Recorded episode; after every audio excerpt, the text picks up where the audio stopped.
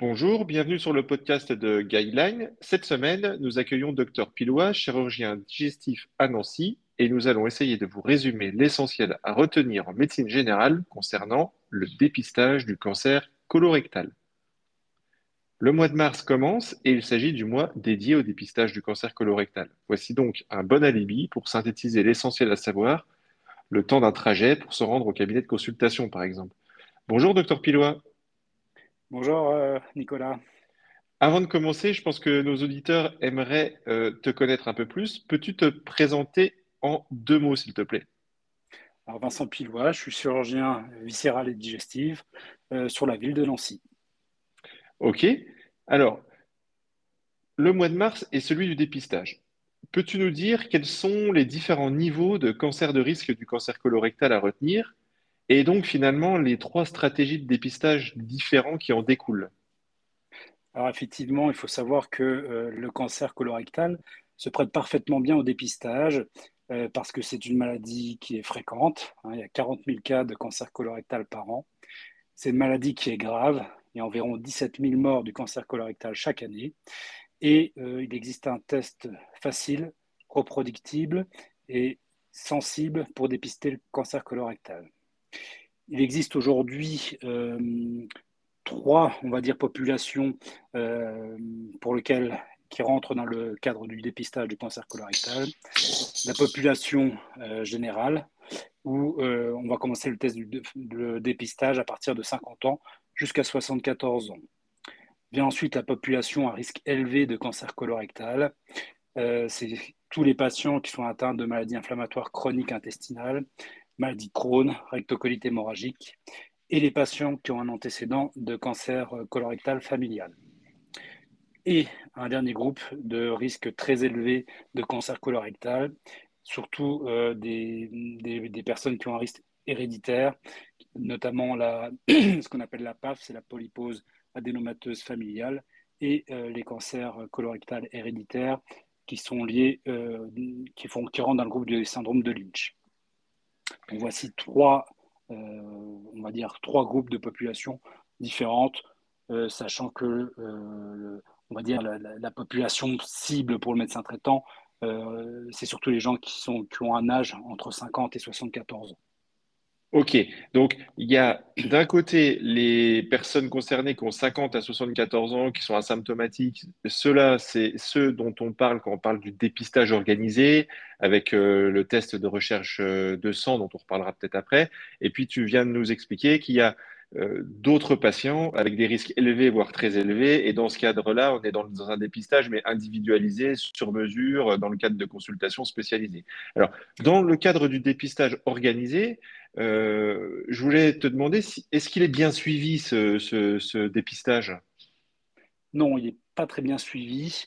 Euh, d'où effectivement toute cette sensibilisation auprès de la population et des médecins j'allais dire, de famille, parce que euh, seulement 35% euh, euh, des patients, des, patients cibles vont faire des tests de dépistage, sachant que 9 cancers colorectals sur 10 est évitable.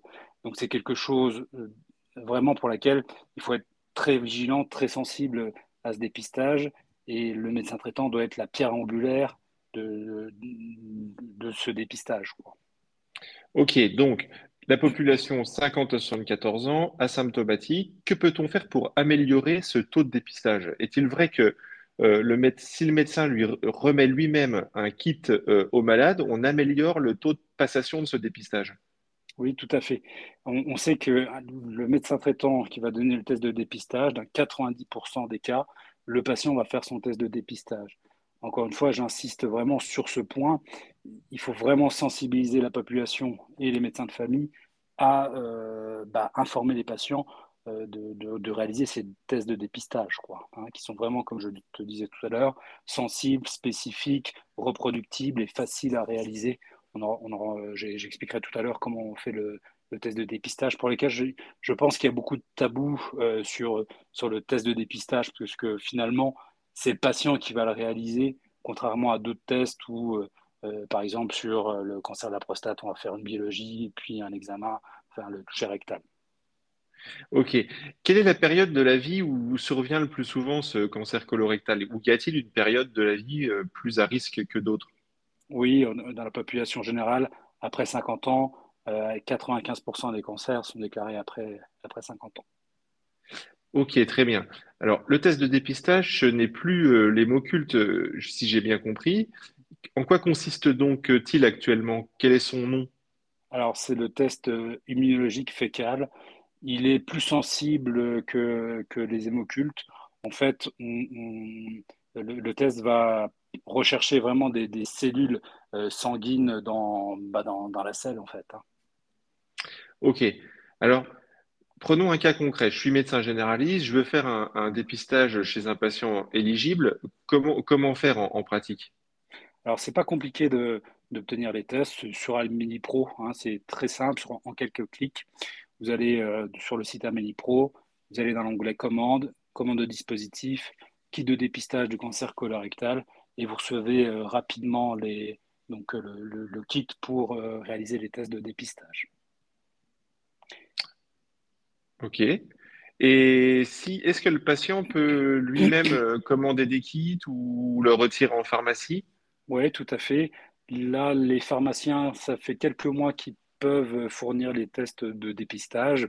Euh, si le patient est éligible aux tests de dépistage, donc c'est-à-dire entre 50 et 74 ans, pas de souci, il peut aller chercher en pharmacie ou euh, le commander sur euh, monkit.dépistage-colorectal.fr. Euh, voilà, c'est vraiment pas quelque chose de compliqué à obtenir. Le médecin traitant, la pharmacie, Internet, et euh, rapidement, on pourra le recevoir soit à domicile, soit chez le médecin traitant ou à la pharmacie. Donc, j'allais dire, il n'y a vraiment aucune excuse pour ne pas réaliser ces tests de dépistage qui, rappelons-le, bah, permettent de sauver des vies. Quoi, hein. Donc, euh, euh, voilà, il faut, il faut le faire. Ok, Vincent. Donc, en fait, le test de dépistage, bah, il faut y penser. Un patient qui a entre 50 et 74 ans, qui est asymptomatique, qui ne relève pas des risques élevés ou très élevés, bah, il faut simplement y penser et puis euh, délivrer le kit ou demander au patient d'aller en pharmacie. Le pharmacien confirmera l'éligibilité ou même, euh, donc euh, comme tu l'as dit, le, même le patient peut lui-même aller sur Internet s'il est invité par la Sécu. Ok, super. Donc quel est le pourcentage, une fois qu'on fait ce test, est-ce que tu peux nous dire quel est le pourcentage de, de tests immunofécales positifs et, et finalement que faire si le test est positif? Alors, si le test est positif, bien entendu, alors, premièrement, donc le patient va faire son test. Il a 48 heures, il faut quand même anticiper un petit peu. Euh, alors, déjà, comment se réalise le test? Le patient, va, on, va lui donner son kit à la pharmacie, euh, le médecin traitant ou sur Internet, qu'importe. Il a son test. Dedans, il y, a un petit, il y a un petit linge, si tu veux, pour mettre dans les toilettes. Le patient euh, va aller à la selle. S'il ne veut pas utiliser ce linge qui est biodégradable. Il peut mettre du papier toilette au fond de la cuvette. Il a une petite, euh, une petite spatule où il va prélever à différents endroits, et j'insiste sur différents endroits, c'est mieux pour avoir le, maximum de chances d'avoir des, des, cellules sanguines. Et il va remettre cette petite spatule euh, dans une enveloppe. Au mieux, l'envoyer tout de suite après, ou il a, j'allais dire, 48 heures pour l'envoyer si vraiment euh, il n'a pas le temps de, j'allais dire, d'aller à la poste. Il, peut être euh, laissé à l'air libre ou au réfrigérateur, euh, si on veut, avant de l'envoyer. Il va envoyer, il va être analysé au laboratoire et le patient va recevoir donc un courrier test positif ou négatif. Si le test est négatif, voilà, bah, il reviendra. je, je, crois qu'on en discute un petit peu plus tard. Et s'il est positif, bien entendu, euh, il est important qu'il euh, chez son médecin traitant pour organiser la suite. La suite, c'est quoi? Donc, c'est un avis spécialisé, bien entendu, près du gastro-entérologue pour aller faire une coloscopie. D'accord, ok. Est-ce qu'il faut euh, Qu'est-ce qu'il faut dire au patient, à ton avis, si le patient revient avec le test positif Il peut peut-être être un peu affolé. Test positif ne veut pas dire cancer justement, ces tests sont très sensibles. Le but, c'est pas de découvrir le cancer. j'allais dire, si on découvre le cancer, c'est trop, enfin, c'est pas que c'est trop tard, mais le but, c'est justement de ne pas arriver au stade cancéreux. Le but, c'est de découvrir en fait les, les, les, polypes précancéreux. Hein, donc ce qu'on appelle les adénomes tubuleux euh, vileux euh, pour la plupart du temps, tumeurs vileuses. Voilà, donc c'est vraiment ça le but en fait, c'est de découvrir ces polypes non cancéreux et euh, de faire une coloscopie pour bah, justement enlever ces polypes précancéreux. C'est vraiment ça le but bah, d'un dépistage, hein, de même que le cancer de la prostate ou du col de l'utérus, je crois. Ok, donc euh, le patient qui fait le test positif doit aller euh, faire une coloscopie auprès du gastro-entérologue.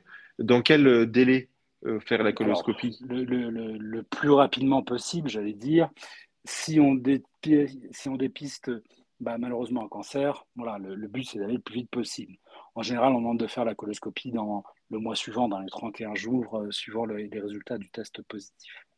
D'accord, donc coloscopie recommandée dans le mois suivant un test positif. Et si le test est négatif, euh, quand refaire le test finalement? Alors c'est tous les deux ans. Euh, souvent les patients sont prévenus par la Sécu avec un courrier de la, de la Sécu disant de se, de se rendre soit chez le médecin traitant, à la pharmacie ou euh, sur Internet pour avoir les tests. Donc c'est le, si, la, si, le test est négatif, tous les deux ans, ça suffit pour, j'allais dire, refaire le test il y a certaines études qui disent que euh, le, moment où il y a un polype qui va devenir cancéreux, c'est, euh, il peut se passer environ 5 ans. Donc, euh, c'est pas quel, voilà, encore une fois, c'est quelque chose pour lequel bah, le temps est, j'allais dire, il faut lutter contre le temps, quoi. Il faut, voilà, une fois que le test est négatif, voilà, il faut continuer quand même ces tests jusqu'à 74 ans parce que bah, un polype peut apparaître. C'est pas parce qu'il n'y en a pas euh, deux ans plus tôt qu'il n'y en aura pas deux ans plus tard. Et le but, c'est encore une fois, c'est d'aller enlever ce polype avant qu'il devienne néoplasique. Ok, donc euh, lorsqu'il y a euh, un cancer colorectal, la plupart du temps, il y a une lésion précancéreuse. C'est ça que ça, veut dire. il n'y a pas de cancer colorectal de, des novos, d'où l'intérêt du dépistage. C'est rare. Encore une fois, 9 patients sur 10, euh, le, cancer est évitable uniquement sur la réalisation de ces tests. Ok, super. Alors, on va revenir un peu sur le, cancer colorectal à proprement parler. Dans ta pratique de chirurgien euh, viscéral, y a-t-il une présentation clinique typique de, ce cancer euh, Qu'est-ce que tu peux nous dire sur la, la sémiologie, les signes qui peuvent alerter? Alors, bien entendu, le premier signe, c'est la rectoragie. Toute rectoragie après 50 ans doit être explorée par une coloscopie. S'il y a une rectoragie, j'allais dire, c'est pas la peine d'aller réaliser ou d'attendre euh, la réalisation du test colorectal, euh, du dépistage pardon, euh, colorectal. Il faut l'orienter vers un gastro-entérologue pour aller faire une coloscopie, même si c'est des hémorroïdes. Après 50 ans, du, sang dans la cuvette des toilettes, pour moi, c'est une coloscopie. Si la coloscopie est normale et qu'il y a des hémorroïdes, on pourra s'occuper tranquillement plus tard des hémorroïdes. Dans mon activité à moi, euh, souvent des gens euh, qui, sont, pour lesquels il n'y a pas eu de suivi, il y a souvent une altération de l'état général euh, avec amaigrissement, fatigue, tout ça, ça doit, ça doit faire tilt et lancer un bilan. Hein. Là, c'est scanner, coloscopie.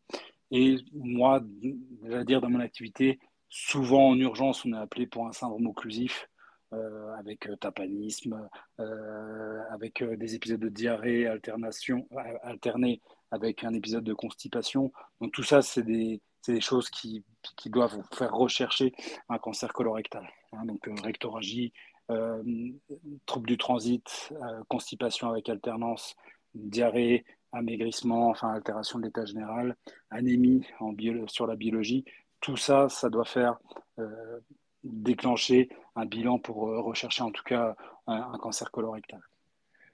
Ok, super. Y a-t-il des marqueurs biologiques euh, pouvant aider au diagnostic type ACE ou autre? Alors, ces marqueurs, en fait, ne sont pas utilisés dans un test de dépistage. Comme je te disais tout à l'heure, il faut des, pour un test, il faut que ça soit quelque chose de sensible, spécifique, reproductible. Euh, les marqueurs ACE, CA199 euh, permettent en fait la surveillance quand on a traiter un cancer colorectal. Mais ce n'est pas, pas des choses qui sont spécifiques et reproductibles dans le dépistage du cancer colorectal. Donc on n'a pas de marqueur biologique pour le dépistage du cancer colorectal. Ok, ça vient après dans la surveillance d'un patient. Et justement, euh, d'un patient traité, quel est le principe du traitement? Quelle est la place de la chirurgie, euh, chimiothérapie, radiothérapie? Enfin, là, Je pense que tout le monde passe en réunion de concertation pluridisciplinaire, mais peux-tu nous redire synthétiquement, s'il te plaît, les, principes des, outils euh, thérapeutiques qu'on utilise dans le cancer colorectal? Alors pour le cancer colorectal, bien sûr, la chirurgie, je a une place prépondérante, j'allais dire, uniquement pour le cancer du côlon, pas pour le rectum, qui a vraiment une place à part. Voilà, mais en tout cas, dans, le cancer colique, la chirurgie a une place prépondérante. En fonction du staging en anatomopathologie, on va euh, plus ou moins réaliser, de la chimiothérapie. Voilà.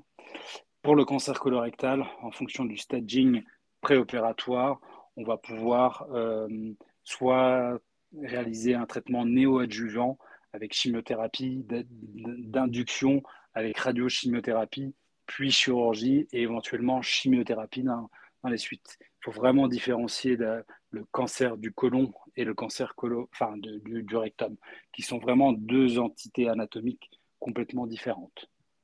Alors, peux-tu nous redire, le cancer du rectum, c'est la place de la chirurgie est moins développée, c'est ça? Alors, c'est pas qu'elle est moins développée, mais en tout cas, tous les traitements, j'allais dire, euh, de, néoadjuvants ont été vraiment, euh, euh, surtout a permis une, amélioration, une prise en charge vraiment a été optimisée avec la chimiothérapie, la radiothérapie. Et on essaye vraiment, parce que le, si tu veux, le, le rectum, c'est vraiment un organe, c'est vraiment le réservoir des selles. Et la chirurgie reste quelque chose de mutilant Hein, on a le, sphincter qui est proche du rectum et on essaie aujourd'hui de, réaliser, si possible, des traitements le plus possible conservateurs, euh, tout en étant, j'allais dire, avec la même espérance de, survie euh, en, réalisant tous ces traitements. Donc, euh, la chimiothérapie d'induction, la radiochimiothérapie. parfois, on arrive à stériliser quelques tumeurs du rectum avec un traitement de, de ce type. Quoi. Il y a vraiment eu là récemment, euh, j'allais dire par rapport à moi quand j'ai commencé mes études, de, quelque chose là vraiment de, j'allais dire d'intéressant. Ok, donc dans, le rectum, il y a des traitements néoadjuvants ou adjuvants euh, qui permettent d'avoir les, mêmes euh, espérances de vie et des séquelles de la chirurgie qui peut être mutilante. Ok, je viens de comprendre, super. On, fait beaucoup, enfin, on fait beaucoup de traitements conservateurs aujourd'hui et l'amputation euh, abdomino-périnéale a une place de moins en moins importante dans la prise en charge du cancer du rectum. Et euh, là aussi, il faut sensibiliser un maximum les, patients parce que dans l'esprit euh, de beaucoup de personnes, cancer du côlon, c'est égal push, enfin stomie. Donc aujourd'hui, c'est plus le cas. Hein. C'est vraiment réservé dans, dans, dans, la chirurgie du rectum. Et euh, bien souvent, euh, la stomie dans la prise en charge du cancer du rectum, hein, je parle uniquement, va être quelque chose de temporaire. Donc, euh, c'est également quelque chose qu'il faut rassurer le, patient si on a un test de, dépistage qui est positif. Voilà, c'est pas synonyme de cancer et la prise en charge de cancer du côlon, c'est pas synonyme de colostomie. Donc ça, c'est vraiment une notion qui est importante à délivrer au patient quand il revient avec son test de dépistage positif quoi, dans la prise en charge quotidienne de, du médecin de famille. Quoi. Ok, super, merci Vincent. Je pense que tes informations euh, euh, furent très claires et très instructives, je pense pour nos collègues médecins généralistes. au revoir Vincent. Au revoir Nicolas. Merci encore une fois. Et quant à nos auditeurs, retrouvez notre fiche de synthèse au format A4 sur le dépistage du cancer colorectal en lien dans la description de ce podcast. Et puis, n'oubliez pas de nous mettre une note et un avis sur euh, Google Podcast, par exemple. Tous nos contenus euh, DPC en médecine générale sont disponibles sur notre site et je vous souhaite à bientôt.